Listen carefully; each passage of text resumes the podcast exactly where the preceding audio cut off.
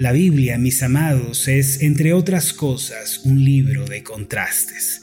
En ella se nos muestra la diferencia que existe entre la luz y las tinieblas, entre la sabiduría y la necedad, entre lo bueno y lo malo.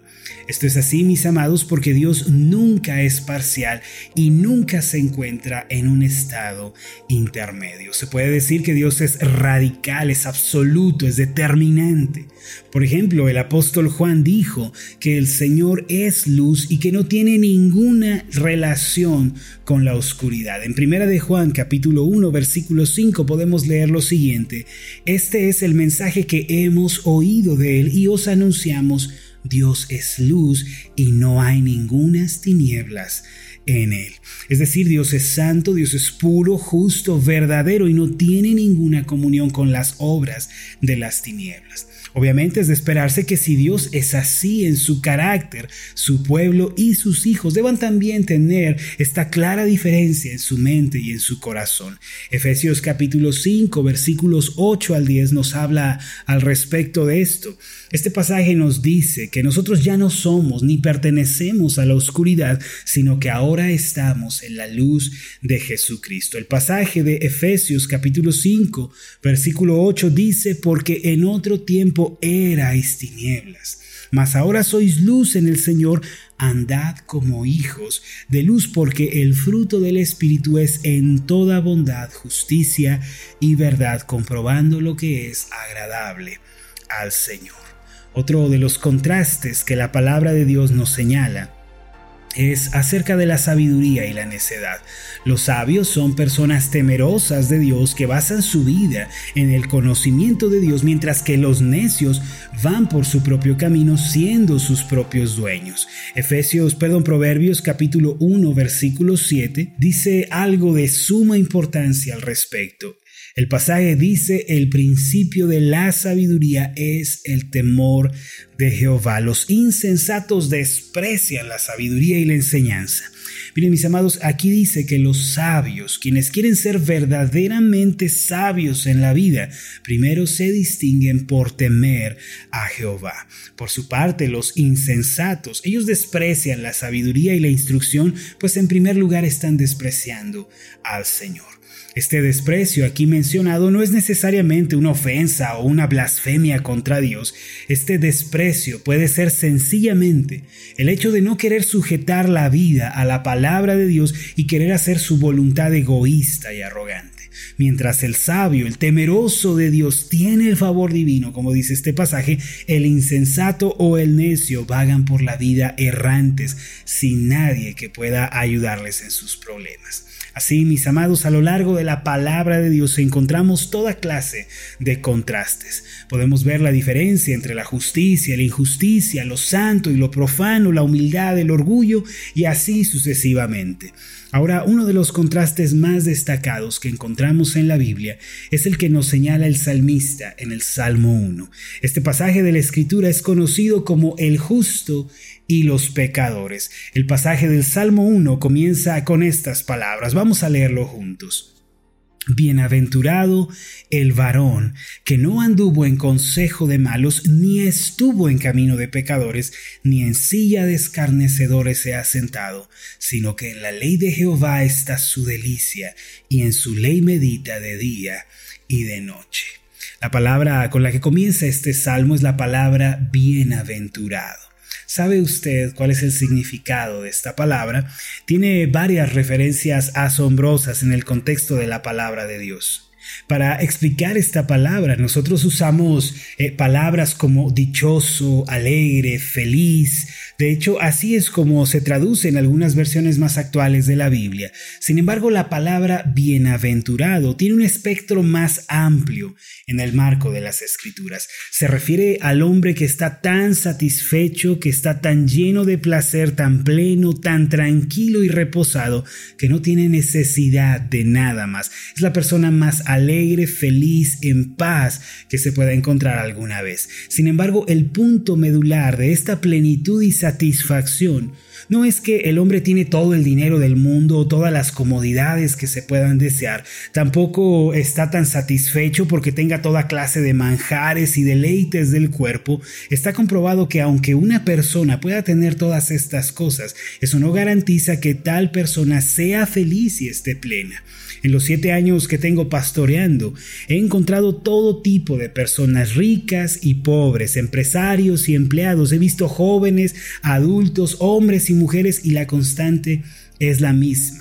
El rico lloraba y se lamentaba al igual que el pobre. El empresario exitoso tenía graves problemas de depresión y soledad al igual que el empleado. Pude ver que el dinero, las posesiones materiales, la posición, el renombre, estas cosas nada son y no pueden resolver el problema del corazón humano. ¿Cuál es el punto medular de la plenitud que se describe en la palabra bienaventurado? Mire, en su amplio significado de placer, de plenitud, deleite, la palabra bienaventurado se refiere al hecho de que el hombre tiene todas estas cosas en su alma porque primeramente está bien con Dios se siente tan dichoso, tan alegre y feliz porque su vida está en conformidad con la instrucción de Dios y con sus caminos. La razón de su profundo gozo y felicidad se encuentra en el hecho de que este hombre tiene a Dios. No hay otra manera, mis amados, de ser una persona bienaventurada, sino solo estando bien con Dios y teniendo su agrado en nuestras vidas. Amados, nunca olviden que una persona no puede ser verdaderamente bienaventurada si no tiene al Señor. Puede ser rica, puede reír por un momento, puede estar satisfecha en su vientre, pero no tendrá la paz que sobrepasa todo entendimiento, no tendrá el agrado de Dios si no está en paz con el Señor. Ahora quisiera hacer un alto aquí. Estoy seguro de que todos queremos ser felices, ¿cierto? Todos queremos ser plenos, tener paz en nuestros corazones y esto es algo que hasta yo quiero, hermanos. Yo quiero ser también así. Procuro estas cosas todos los días. Yo no quiero vivir intranquilo, ansioso, no quiero estar resentido, enojado, infeliz. No, yo no, y creo que nadie quiere este tipo de cosas verdaderamente. Sin embargo, mis amados, para que podamos tener paz, esperanza, plenitud, gozo en nuestro corazón, primero tenemos que estar en paz con el Señor. Ninguna de las cosas terrenales le podrá dar a usted el gozo tan anhelado ni la paz que usted necesita. Esto solo se encuentra en el Señor.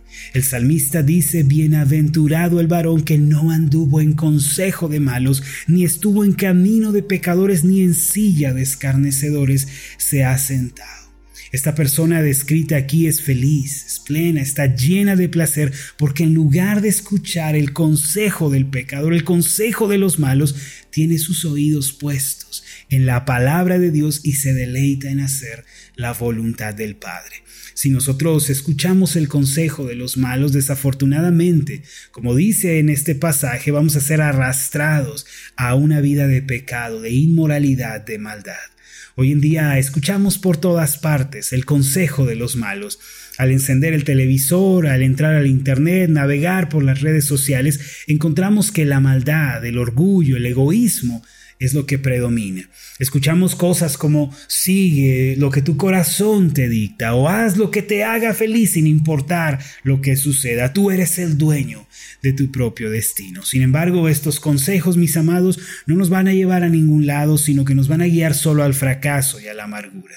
Podemos describir el consejo del malo que se menciona en el Salmo 1, versículo 1, como todo aquello que no se centra en la palabra de Dios, sino que tiene la esencia del egoísmo y del orgullo. Cuando nuestros oídos eh, no están prestos a la voz de Dios, sino que están puestos en esta clase de voces, vamos a ser arrastrados a una vida fracasada y muy amarga.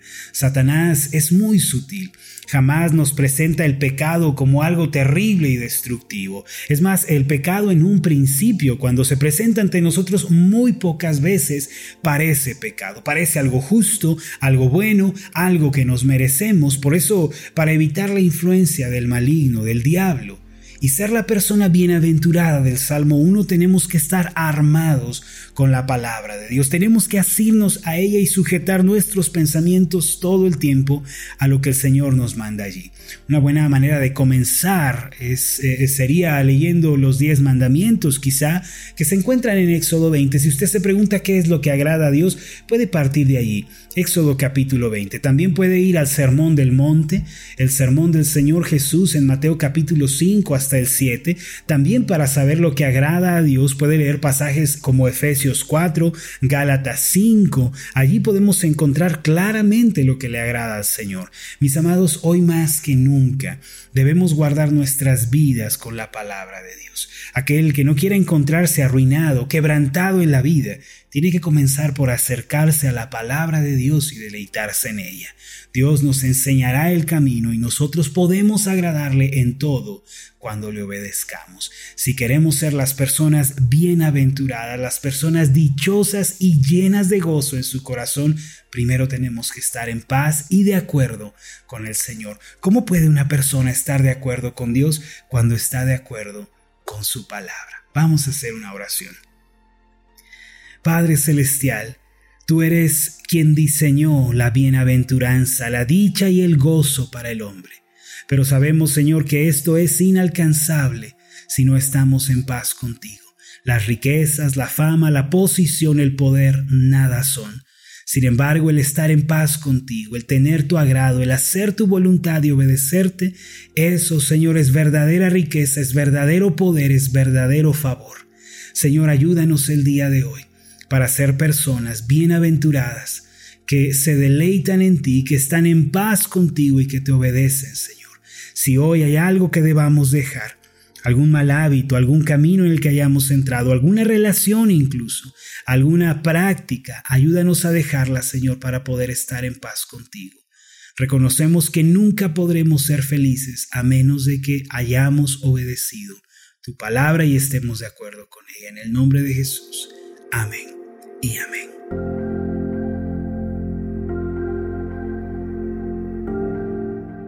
Hola, ¿qué tal? Mi nombre es Marlon Corona, soy el pastor de la iglesia Ascender en la ciudad de Zapopan, Jalisco, en México. Le agradezco mucho por haberme seguido con esta meditación. Mi oración siempre es que usted sea prosperado en todas las cosas y goce de una buena salud, así como prospera en su alma. Lo invito a que ore por las meditaciones Ascender y le pregunte a Dios cómo puede usted ser de bendición para este ministerio. Las meditaciones Ascender son impulsadas y apoyadas por nuestros oyentes. Reciba un fuerte abrazo de mi parte. Que Dios le bendiga. Hasta la próxima.